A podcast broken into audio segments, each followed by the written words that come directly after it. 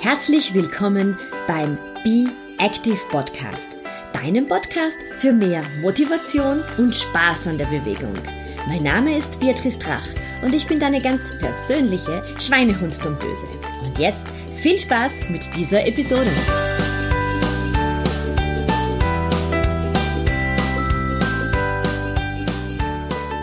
Herzlich willkommen zur aktuellen Episode.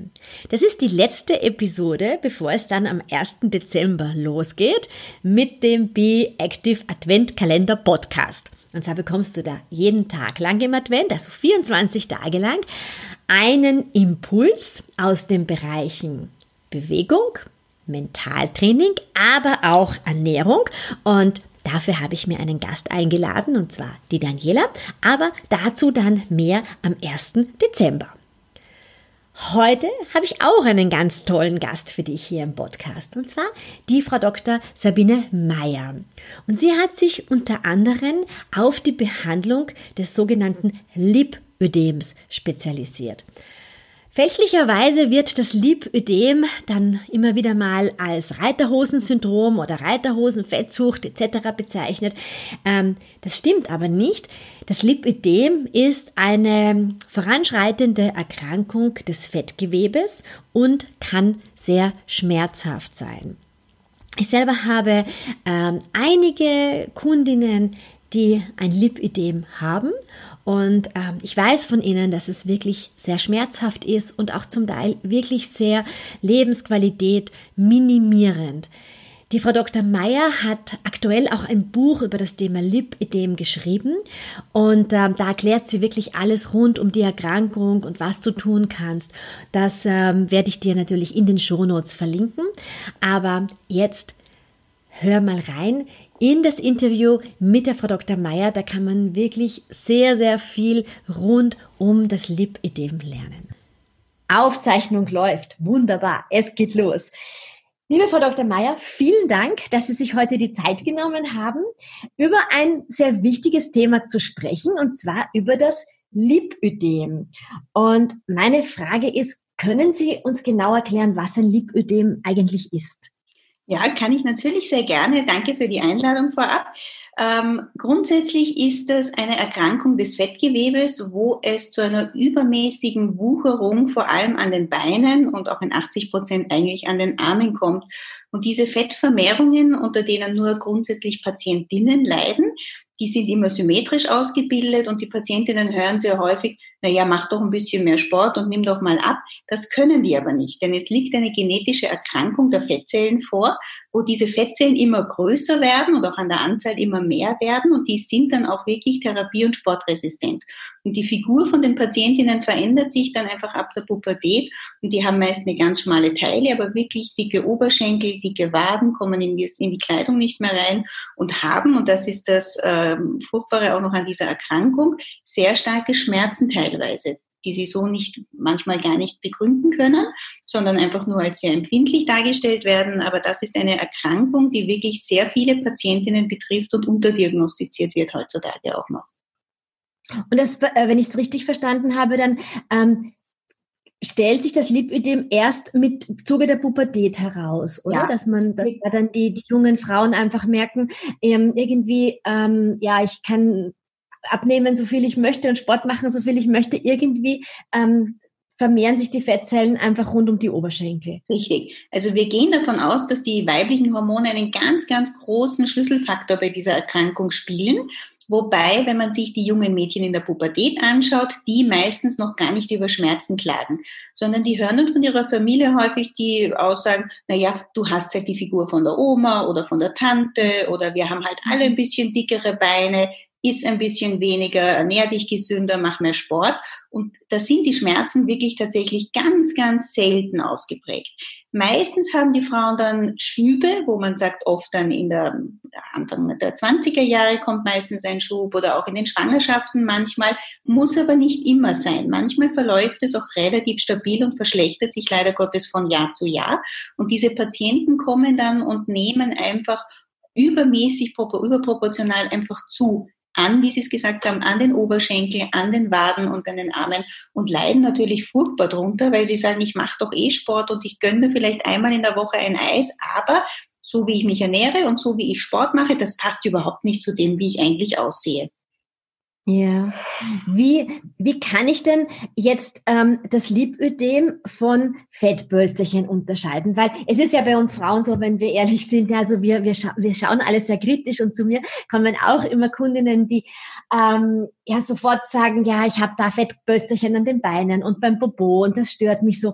Wo, wo ist wirklich der Punkt, wo ich erkennen kann, das sind jetzt keine normalen Fettpölsterchen unter Anführungszeichen, das ist jetzt ein Lipödem. Ja, das ist auf der einen Seite, wenn man sich den Patienten quasi in der Ordination vorstellt, dann hat man ja mal ein, ein langes Beratungs- und Aufklärungsgespräch, beziehungsweise man untersucht den Patienten dann auch. Und es hört sich jetzt sehr einfach an, das, was mir der Patient sagt, wenn er mir erzählt von seinen Essgewohnheiten, von seinen Sportgewohnheiten, wenn man sich die Familiengeschichte anschaut und einfach die Entwicklung dieses Menschen anschaut und ihn dann eben auch danach fragt, ob er Schmerzen hat, wenn man einen Kneiftest macht. Und man kneift dann zum Beispiel das Fett an den Oberschenkelinnenseiten und da sagen die meisten Patienten, es tut auf einer Skala von 0 bis 10, sind wir da oft auf einer Schmerzskala von 7, 8 und das oh, ist natürlich ja. nicht normal. Wenn Patienten sagen, es tut mir so unglaublich weh, wenn ich sie da leicht in den Oberschenkelinnen kneife, im Vergleich zu dem gleichen Kneifen am Bauch, wo sie sagen, ach, da spüre ich fast gar nichts. Und die Patienten, die das ja nicht als Schmerz anders kennen, es glauben ganz viele Frauen, ja, ich bin halt ein bisschen empfindlicher. Mein Mann sagt halt immer, du bist empfindlich, wenn ich dich am Oberarm leicht angreife. Und dass das wirklich ein Schmerz ist, dass das nicht normal ist, haben eigentlich die Patientinnen erst in den letzten Jahren so richtig wahrgenommen. Über das Internet, über viele Medienberichte, dass sie gemerkt haben, ach so, das tut gar nicht jeden weh, wenn sich zum Beispiel die Katze auf meinem Oberschenkel äh, platziert oder über meinen Oberschenkel läuft. Die Frauen denken ja immer, das ist normal, dass das weh tut. Weil sie das einfach schon, schon seit vielen Jahren wahrscheinlich so kennen ja. und sich einfach denken, ja, das ist so, wenn die Katze mit drauf springt, wenn mein Kind ähm, auf mir sitzt, das ist irgendwie normal, dass es, dass es einfach wehtut. Genau. Ja. das ist die größte Unterscheidung von normalen Fettpölsterchen zum Lipödem. Denn das Lipödem, der Name Lipödem, hat sich ein bisschen falsch eingebürgert. Eigentlich heißt die Erkrankung im medizinischen Bereich ja Lipohypoplasie dolorosa und dolorosa ist eben der Schmerz. Und grundsätzlich kann man sagen, Fettpölsterchen, die eben nicht schmerzhaft sind, weder in Ruhe noch auf Druck, das ist dann einfach nur ästhetisch störend. Aber wenn der Schmerz dazu kommt, dann handelt es sich tatsächlich um ein medizinisches Krankheitsbild, das man behandeln kann und auch natürlich sollte. Das ist gut zu wissen.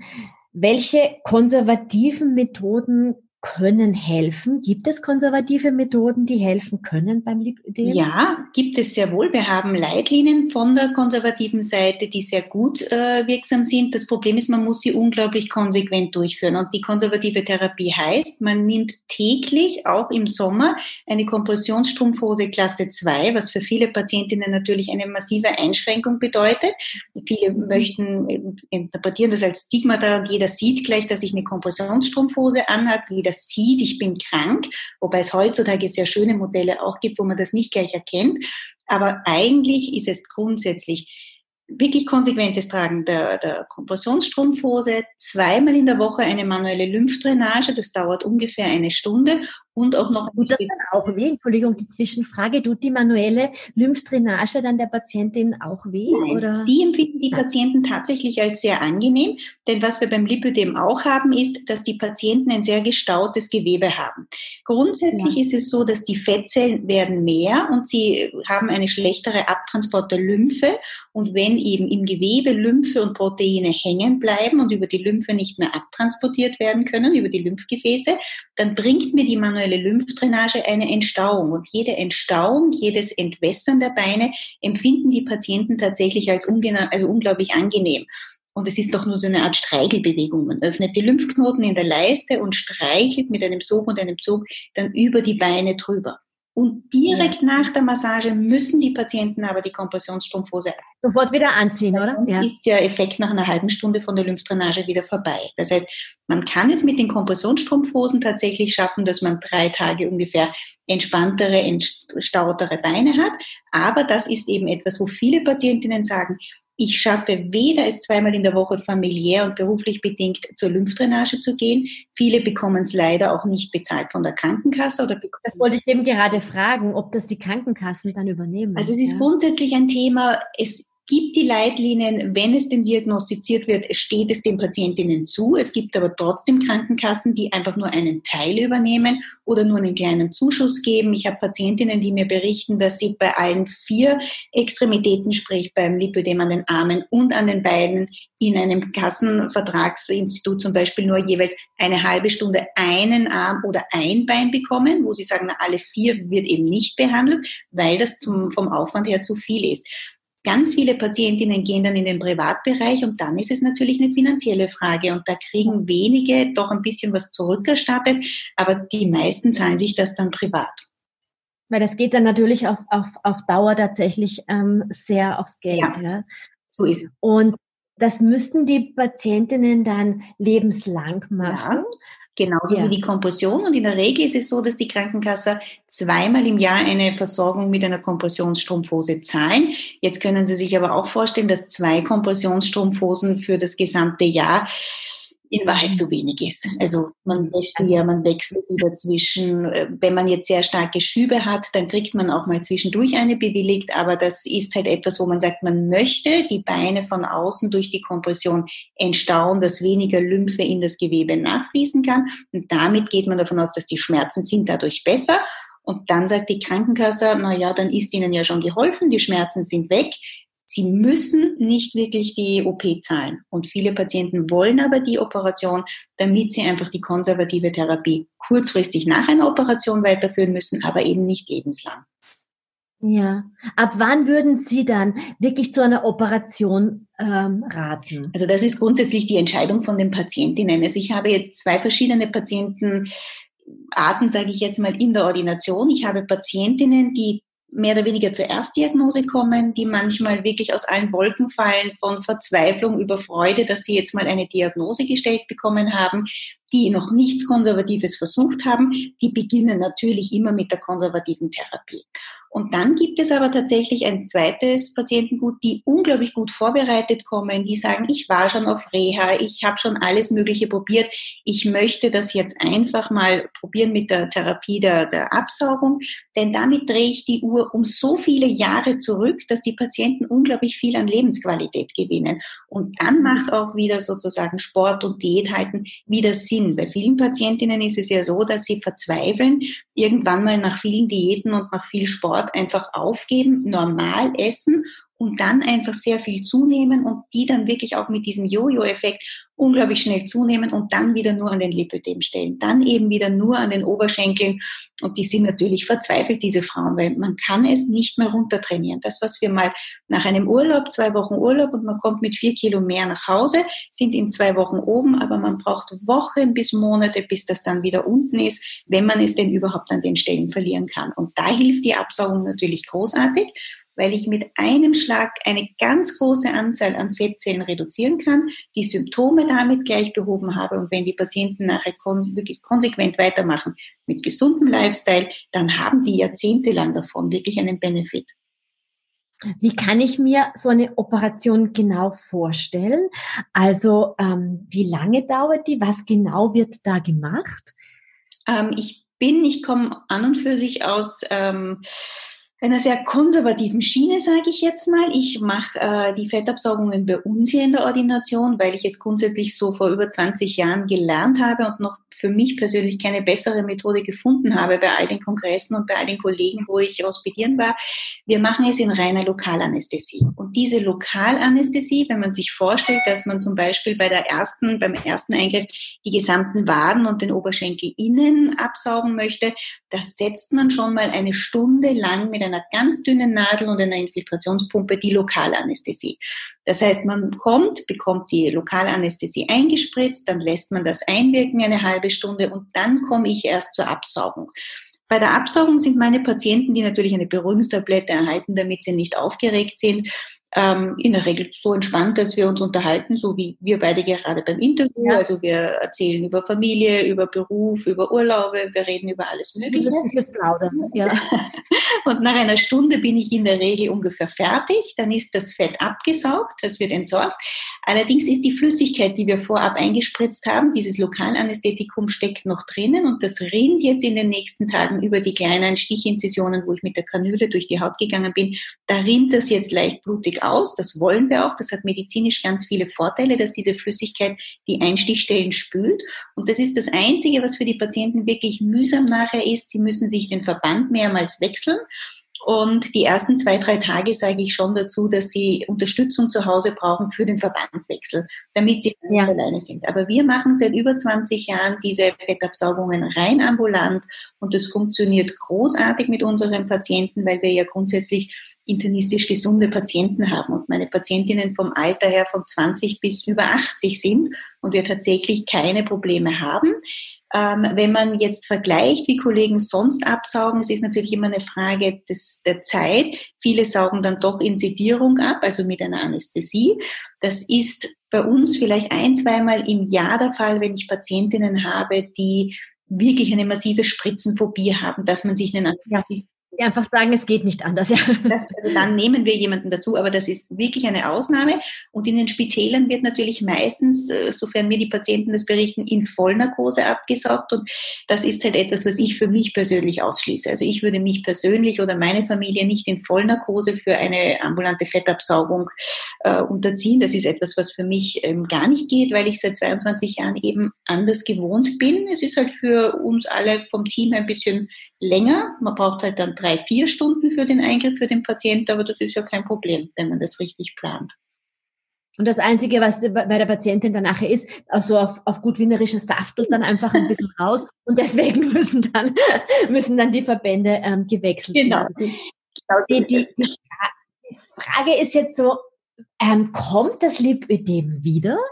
Zum Beispiel, äh, wenn sich das eine Dame also bei Ihnen äh, absaugen lässt und ähm, sie wird dann schwanger, kann dann sein, dass das Lipödem wieder auftritt? Also grundsätzlich ist es so, dass wir, wenn wir uns die Zahlen von einem Kollegen, der schon vor 15 Jahren ungefähr seine Zahlen erhoben hat, anschauen, 96 Prozent aller komplett abgesaugter Patientinnen bleiben beschwerdefrei. Das heißt, wenn ich eine Region absauge, dann kommt die, auch wenn man nachher zum Beispiel eine Schwangerschaft hat oder einen Schub hat, kommt die nicht mehr in dem Ausmaß wieder. Wenn ich jetzt die 96 Prozent hernehme, habe ich natürlich vier Prozent, bei denen das nicht so ist. Und das sind die, die als Therapieversager zählen, wo man, wenn man sich Patienten anschaut im Stadium 4, wo man wirklich schon diese Elefantiasis-Beine bekommt, das dürften diese Patienten sein, wo man trotzdem einen unglaublich großen Benefit hat, weil man die Uhr zurückdreht und sie niemals in Stadium 4 kommen. Also es kann durchaus sein, wenn man absaugt und der Patient nimmt massiv viel zu oder hat massive Schübe und wie gesagt, 4% sind es, ähm, da kann etwas nochmal nachkommen. Aber 96 Prozent sind nach der Absaugung der Waden, der Oberschenkel, der Arme so zufrieden, dass sie immer noch, auch wenn sie zunehmen, eine Formverbesserung haben, der ihnen so viel Lebensqualität bringt, dass sie sagen, ich würde das jeder. Das wollte ich eben gerade sagen, es geht wirklich um die Lebensqualitätsverbesserung, weil ich kann mir vorstellen, dass das ein wirkliches psychisches Problem darstellt. Ja, das ist es auch. Und weil Sie ja auch sehr viel mit Sport machen, ich habe zum Beispiel eine junge Patientin, die ist Fitnesscenter-Trainerin, die jeden Tag selber im Fitnesscenter fünf, sechs Stunden arbeitet und, und Trainingsstunden gibt. Und Du hast wirklich, wenn du die gesehen hast, diese Patientin, eine unglaublich schmale Teile, die konnte man fast mit den Händen umfassen. Und unten hatte die ungefähr Größe 42, 44 und dass diese Patientinnen dann natürlich massiv leiden. Und ich meine, die kann natürlich gar nicht mehr Sport machen, als sie eh schon macht.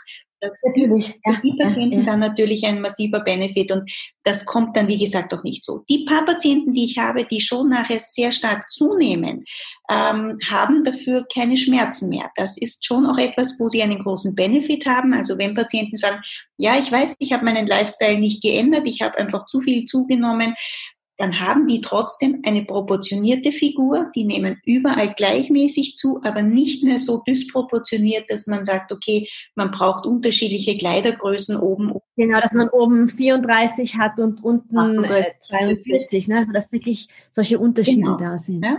Ja. Alleine das bringt, wie gesagt, schon so viel Lebensqualität.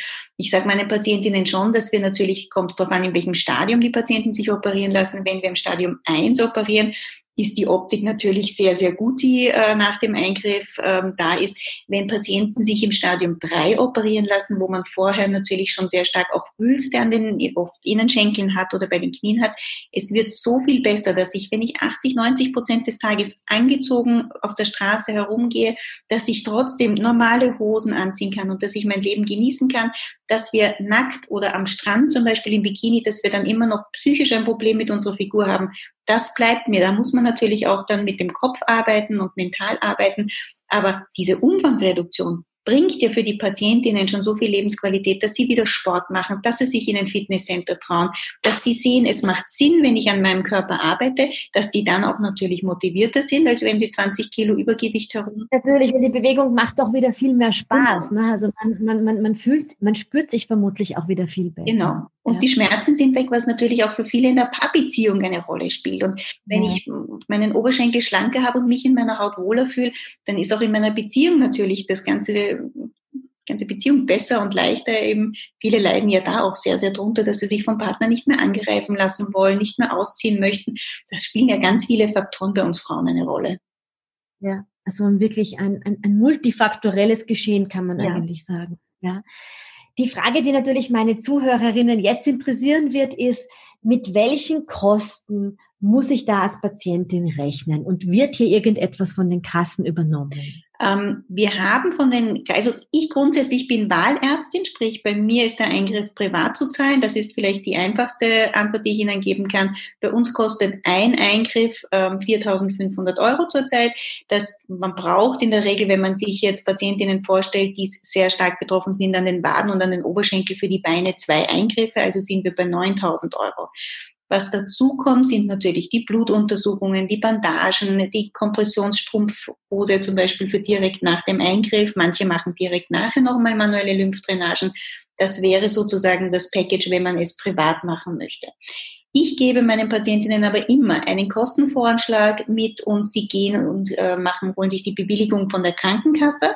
Und dann ist es so, dass man auch, wenn man sich im ambulanten Bereich absaugen lässt, man einen Teil rückrefundiert bekommt. Das heißt, sie kriegen einen Kostenzuschuss und der ist von Krankenkasse zu Krankenkasse, von Chefarzt zu Chefarzt oft wirklich unterschiedlich. Ähm, ich habe Patientinnen, die letztes Jahr noch von der Krankenkasse die Gesamtkosten übernommen bekommen haben von drei Eingriffen und ich habe bei der gleichen Krankenkasse zum Beispiel Patientinnen, die nur 400 Euro pro Eingriff bekommen. Das ist ganz, ganz unterschiedlich, was man, ähm, da muss man für sich selber ein bisschen streiten gehen und nicht gleich bei der ersten Ablehnung ähm, aufgeben, sondern da direkt noch einmal hingehen und noch einmal sagen, warum lehnen Sie mich jetzt ab? Das ist wirklich für viele Patienten eine Odyssee, die sie hinter sich haben. Und ich habe einen Verein, den ich da sehr gerne empfehle. Das ist der Verein Chronisch Krank, der gerade bei diesen rechtlichen Fragen vielleicht besser Bescheid weiß oder auch im Internet bei Selbsthilfegruppen vielleicht zu erfragen ist, wie die Patientinnen dann wirklich bei ihrer Krankenkasse den bestmöglichen Zuschuss herausbekommen haben. Und es wird vermutlich, ich habe ja sehr viele Zuhörerinnen auch ähm, in der Schweiz und in Deutschland. Das wird vermutlich auch in Deutschland und der Schweiz so sein. Ich nehme es an, in Deutschland weiß ich, ist jetzt gerade eine sehr große Studie am Laufen. Das machen Kollegen von mir, die allerdings nur Patienten einschließen im Stadium 3. Und das ist natürlich insofern schade. Man sollte natürlich gerade auch die Patientinnen, die im Stadium 1 und 2 sind, die sich operieren lassen möchten, die haben natürlich fast den größten Benefit auch von der äh, von der Qualität her, die sollte man unbedingt dazu nehmen. Die bekommen das bei uns in Österreich natürlich auch bewilligt. Ähm, die bei Stadium 3 Patienten, die müssen natürlich damit rechnen, dass sie vielleicht manchmal sogar mehr als zwei Eingriffe notwendig haben. Mhm.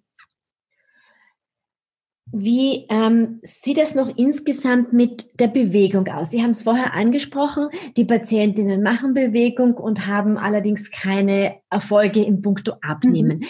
Würden Sie jetzt prinzipiell sagen, ist Bewegung eine zum Beispiel das Laufen, das ist ja so irgendwie das, wofür ich mhm. stehe. Ähm, ist das Laufen eine Kontraindikation bei Patientinnen mit Lipödem? Nein, keinesfalls, im Gegenteil. Also es ist schon etwas, was ich ähm, den Patientinnen immer sage, sie sollen wirklich versuchen, wenn es geht. Ich möchte jetzt nicht sagen, sie sollen fünf, sechs Mal in der Woche eine halbe, dreiviertel Stunde machen. Das schaffen viele nicht. Dann haben die so einen Druck, dass sie gar nichts machen. Aber wenn sie zumindest dreimal in der Woche eine halbe Stunde schaffen, wäre es großartig. Patientinnen, die im Stadium 1 und 2 kommen, sind manchmal wirklich sehr, sehr sportlich und machen das auch sehr gerne. Die lieben Sport. Patientinnen im Stadium 3, denen würde ich, also die können wahrscheinlich nicht gleich mit dem Laufen beginnen, denen rate ich dann eher zum Nordic Walken oder zum, zum schnelleren Gehen, dass sie einfach auch viel Bewegung machen. Aber Laufen ist schon eine großartige Sache, aber viele brauchen, glaube ich, einfach auch einen Personal Trainer dazu, dass sie es richtig machen, dass sie nicht zu schnell aufgeben und was ich das ist es ja, genau, dass man nicht frustriert. Ja. ja. Und das ist etwas, wir sagen allen Patientinnen dazu, auch wenn wir immer wieder sagen, das Lipödem ist grundsätzlich eine sport- und diätresistente Fettstoffwechselerkrankung, ist es ganz wichtig, dass die Patienten, wir haben einfach unseren Stoffwechsel, der einfach anders verbrennt, dass diese Patienten nicht aufgeben und wirklich schauen, dass sie sich ganz gesund ernähren, nicht sagen, ach, da gehe ich doch einmal ein Fastfood-Menü essen, weil ich habe sonst eh den ganzen Tag nichts gegessen und nicht sagen, ach, jetzt mache ich keinen Sport, weil heute ist, macht ja nichts. Ja. Ganz wichtig ist die Konsequenz, dass sie wirklich sich ganz regelmäßig bewegen und wirklich auch auf ihren Lebensstil achten und sich gesund ernähren. Denn sonst bekommen wir, und das sehen wir schon, mehr Schübe, wenn die Patienten zunehmen. Und das ist eben, wie ich es vorher kurz angesprochen habe, ein Thema. Man muss aufpassen, wenn wir zum Beispiel eine Woche Urlaub fahren und dann aus diesem gewohnten Umgebungsfeld wegfallen, dann haben wir dort ein tolles Buffet, wir gehen zum Frühstück, wir essen mal zum Mittag mehr, man isst am Abend mehr, trinkt Alkohol. Wort wird vielleicht gestrichen. Ja, genau. Und dann kommt man in dieser einen Woche mit zwei, drei Kilo mehr zurück, die Freundin, die kein Lipödem hat, kann das wieder abtrainieren, aber die Patientinnen, die das Lipödem haben, einfach viel, viel schwieriger. Und dass die dann, wenn sie sagen, so, jetzt war ich wieder sechs Wochen konsequent und ich war jeden zweiten Tag laufen, aber ich nehme es nicht ab, die geben dann irgendwann wieder auf. Und das ist eben das Schwierige beim Lipödem und auch das Gute, wenn man das mal weiß und verstanden hat, dass man sagt, es macht Sinn, dass ich wirklich darauf aufpasse und viel Sport mache und viel Bewegung mache aber da muss man, glaube ich, auch viel Aufklärungsarbeit leisten, weil viele Patientinnen sagen, ja, ja, ich bewege mich eh den ganzen Tag, aber gar keine, kein Empfinden dafür haben, wie viel man dann auf der anderen Seite mit Naschen wieder äh, zuführt. ja, wie die Energiebilanz dann ausschaut. Ja. Genau. Die Energiebilanz schätzen viele meiner Patientinnen einfach wirklich falsch ein. Deswegen machen wir beim Beratungsgespräch auch wirklich, wir gehen eindringlich auf Ernährung, auf Sport und das Ganze ein. Und ich rate Ihnen immer dazu, dass Sie da dringend was machen. Und äh, nach der Operation können die Patientinnen einfach wieder ähm, normal mit dem Sport anfangen. Und Sie haben es vorher ganz kurz angesprochen. Es geht ja dann auch dazu, darum, dass man nach der Operation sich wirklich auch mit einer Lifestyle-Veränderung wahrscheinlich auseinandersetzt. Ja, wobei da ist es fast schon zu spät. Wir sagen es den Patienten tatsächlich vorher. Sie ja. wenn sie sich dazu entschließen, eine OP zu machen, vorher schon geschaut haben, dass man wirklich sagt, okay, gut, ich mache da jetzt mal und ich, ich verstehe das, ich hole mir Hilfe, ich schicke viele zur Ernährungsberatung auch und sage, lassen Sie sich nochmal durchchecken, ob denn das, was Sie essen, wirklich richtig von der Energiebilanz ist das, was sie dann verbrennen. Weil das sind, ich habe manche Patienten, da erkennt man die Fehler natürlich auf Anhieb, wenn man fragt, naschen sie gerne und Patienten sagen, ja, ja, ich nasche sehr gerne, jeden Tag eine Tafel Schokolade. Das sind Fehler, die man sehr schnell aufdecken kann aber ja. Patienten, ähm, wo man es nicht denken würde. Ne? Und da kann dann nur eine Ernährungsberatung oder eben ein, ein wirklich Bewegungscoach helfen, dass man wirklich sagt, schau mal, wenn du jetzt heute eine halbe Stunde laufen gehst, darfst du dir nachher nicht den Krapfen gönnen, weil sonst ist vielleicht wieder die Energiebilanz ähm, negativ oder halt in dem Fall positiv, wenn man ein Gewicht zunimmt. Und das muss natürlich vermieden werden. Deswegen jede Art von Sportbewegung ist ganz, ganz wichtig. Viele Patientinnen gehen sehr stark oder sehr gerne schwimmen, weil das natürlich dann auch von außen wieder. Wollte ich gerade fragen, das ist wahrscheinlich auch sehr angenehm. Ne, ja, und wenn die Patienten Sport machen, gerade ab Stadium 2, würde ich sogar wirklich mit einer Kompressionsstrumpfhose äh, trainieren gehen, laufen gehen. Denn durch die bessere Muskeldurchblutung ist es grundsätzlich so, dass die Patientinnen oft wieder nach dem Sport ein bisschen das Gefühl haben, der Umfang wird stärker, weil der Muskel gut durchblutet ist und dann sehr viel Wasser unter Anführungszeichen, also Gewebsflüssigkeit wieder sich anstauen kann. Deswegen sollten die Patientinnen beim Sport einfach Kompression tragen. Frau Dr. Meyer, Sie haben ein Buch geschrieben über das ja. Lipödem. Ähm, was finden die Patientinnen alles in diesem Buch? Also es ist grundsätzlich ein Ratgeber, weil ich in den letzten 22 Jahren, wo wir die Beratungen für die ambulanten Fettabsaugungen betrieben haben und jetzt doch schon seit ungefähr zehn Jahren sehr auf die Lipödeme fokussiert sind, ähm, immer wieder mit den gleichen Fragen kommen. Und es ist grundsätzlich so, dass sich viele natürlich übers Internet erkundigen und viele falsche Meinungen auch im Internet kursieren. Und ja, das kann ich mir vorstellen. Ja. Und deswegen ist es so, dass ich mir gedacht habe, ich schreibe jetzt mal einen umfassenden Ratgeber. Es wird viel auf Ernährung eingegangen, eben auf das Thema Sport eingegangen, welche Medikamente noch helfen, was die konservative Therapie genau bringt und bis hin natürlich auch zur Operation. Man äh, sieht Erfahrungsberichte, was andere Patientinnen durchgemacht haben. Vielen Patienten hilft es ja auch schon, dass sie sehen, ach, ich bin nicht alleine, ja, das kenne ich, das habe ich auch schon mal erlebt. Und wenn man das mal sieht, dass das eine Erkrankung ist und dem Patienten eben genommen wird, das ist nicht deine Schuld, dass du so aussiehst, dann ist vielen schon einmal wirklich äh, die Seele befreit und die, denen fällt einfach ein Stein vom Herzen und dann sind die auch wieder motivierter. Und ich habe bei diesem Ratgeber ist es eigentlich in Wahrheit von vorne bis hinten das Lipödem durchbesprochen, was wir medizinisch wissen über den Lymphkreislauf, über den Blutkreislauf, über Muskulatur, also sehr viel medizinisches Hintergrundwissen bis hin zu das, was die Patienten selber machen können, wenn sie Heilkräuter nehmen, wenn sie Kurkuma, Ingwer, was sie sonst noch zur Unterstützung eigentlich alles betreiben können selber. Wirklich großartig. Ähm, wir werden natürlich das Buch hier in den Show Notes äh, verlinken. Und ich danke Ihnen sehr, dass Sie sich die Zeit genommen haben, so viele Fragen zu beantworten. Gerne, es ist ein, wirklich ein großes Anliegen, weil gerade so viele Frauen unter diesem Problem wirklich äh, leiden. Und so gesehen ist es wirklich ein, auch für mich ein Herzensthema und es freut mich, wenn Patientinnen über Ihren Podcast dann Hilfe finden und danke, dass Sie mich dazu eingeladen haben. War ganz, ganz reizend. Vielen Dank. Gerne. Alles Liebe. Wiederhören.